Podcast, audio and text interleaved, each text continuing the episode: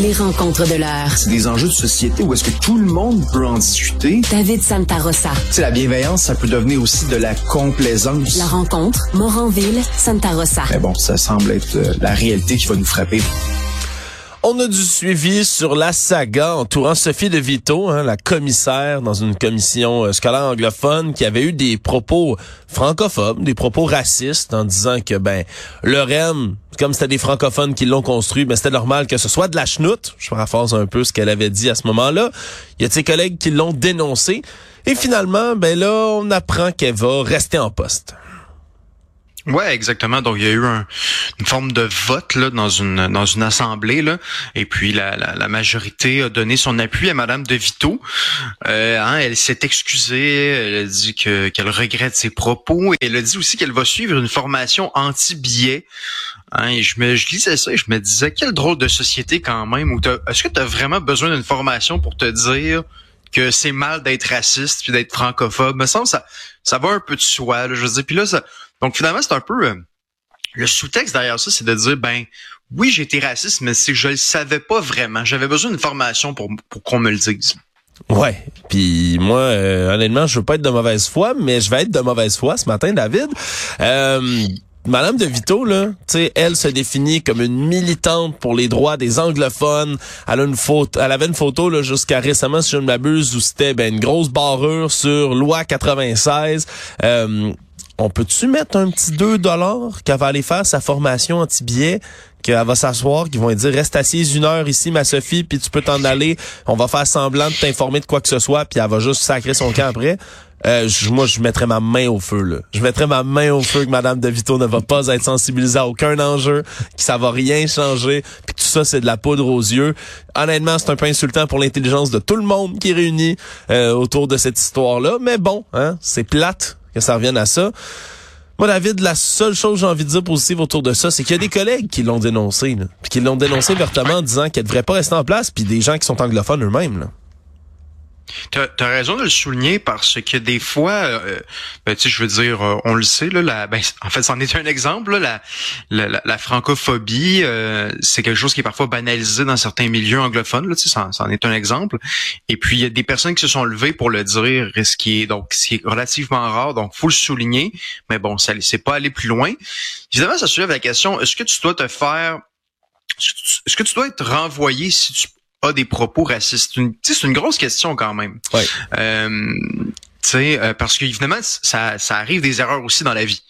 Euh, mais cela étant dit, euh, je suis d'accord avec toi, on n'a pas l'impression que c'est rempli de sincérité là euh, et que finalement on, elle va comprendre finalement la réalité des Québécois puis de véritablement comprendre finalement à quoi c'était raciste. Donc donc c'est ça. Donc finalement, on va passer à autre chose, on, on passe le balai puis et voilà, de nouveaux sujets. Ouais, ben, ça va être ça qui va arriver. Ouais, puis c'est surtout, tu sais, c'est une question là, de se faire envoyer ou pas. Elle, c'est une élue. C'est ça aussi qui est, qui est particulièrement préoccupant, c'est que c'est une élue. C'est c'est ça qui change qui change aussi la donne. C'est pas juste son son emploi régulier dans lequel elle a un contrat. Non non, c'est une élue. Euh, Est-ce qu'une élue devrait pouvoir tenir des propos comme ça? Ben moi je pense que non. Je pense que si ça avait concerné ces propos-là, là, je donne un exemple pour la cause, ne, me, ne sortez pas mes propos hors contexte, mais si on l'avait entendu dire, bah, c'est les Mexicains qui ont construit ça, le REM, c'est normal que ça soit de la merde. Ou euh, c'est les Chinois qui ont construit N'importe quelle phrase qu'elle aurait dit comme ça, c'était dehors en cinq minutes, là. Les Québécois. Bah, c'est pas grave, ça va garder sa photo d'opposition à la loi 96 quand même. Elle va continuer à militer mm-hmm. quand même. Puis il a fallu quoi? Qu'on la dénonce, que des ses collègues qui la mettent un peu sur la sellette, qu'elle manque perdre dans un vote ben son poste, pour que là elle s'excuse. Là, c'est ah, là, elle a compris enfin la leçon. Ah, oh, oh, là, elle l'a compris. S'excuser plutôt qu'à tout le monde quand elle se faisait dénoncer les pages journal. Mais non. Mais là, quand, quand il y a une menace pour ça, là, je m'excuse, je suis vraiment désolé, je le referai plus jamais, je vous promets. Non, ça ressemble au cours de français de Michael Rousseau. Euh, je vais le croire quand je vais l'entendre parler en français. C'est, je suis tanné qu'on insulte notre intelligence. Honnêtement, des, des Québécois francophones, David, je suis tanné qu'on insulte. Puis des francophones canadiens tout court, je trouve que on c'est tout le temps de la petite poudre aux yeux, c'est toujours une espèce de mesure bonbon bidon qu'on met en place en disant bah là regardez, elle fait un effort là, vous pouvez plus vous plaindre. C'est tout le temps quelque chose du genre, c'est tout le temps ça. Mhm. Puis on s'attend à ce que ça passe comme tu sais ça glisse sur le dos du canard puis c'est ça fini.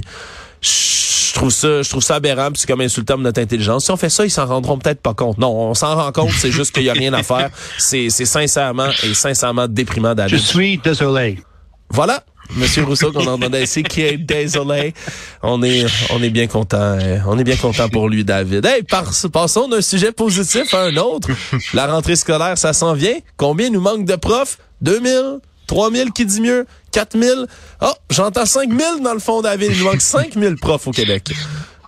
Ouais, exactement. Ça inclut donc les enseignants à temps partiel et à temps plein. Hein, 5000 profs, c'est on parle de plus de trois fois le nombre de l'année dernière. Là. Donc, euh, c'est les années se suivent euh, et se ressemblent, et se ressemblent pas en même temps parce qu'on est de plus en plus dans, dans le trouble. Euh, on se rappelle que l'année dernière, il y a eu des classes qui n'ont pas eu de profs stables de toute l'année. Donc, une classe de français, par exemple, c'est juste, ça a été suppléant par-dessus suppléant par-dessus suppléant. Je veux dire, est-ce qu'on a vraiment besoin de démontrer que c'est pas idéal pour la- l'apprentissage des élèves? Là, je penserais pas. Euh, Il y a même eu des, des, des, gens qui ont eu des, euh, des, des- élèves plutôt qui ont eu des, des des, des enseignants entre guillemets qui avaient un, seulement un secondaire 5. Donc évidemment, c'est pas idéal non plus. Malheureusement, j'ai envie de dire, on n'a pas vraiment le choix. Le ministre Drainville dit, ben, il faut qu'il y ait un adulte en classe. Je suis d'accord.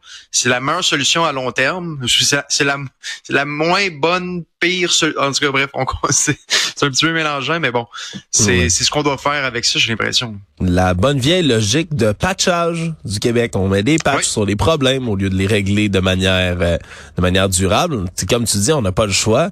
Après ça, c'est puis euh, loin de moi l'envie de vouloir dénigrer par exemple le sujet qu'on a fait récemment toi et moi ensemble, c'est de parler est-ce qu'on devrait raccourcir les vacances d'été, on veut voir c'est quoi l'effet sur l'apprentissage des jeunes.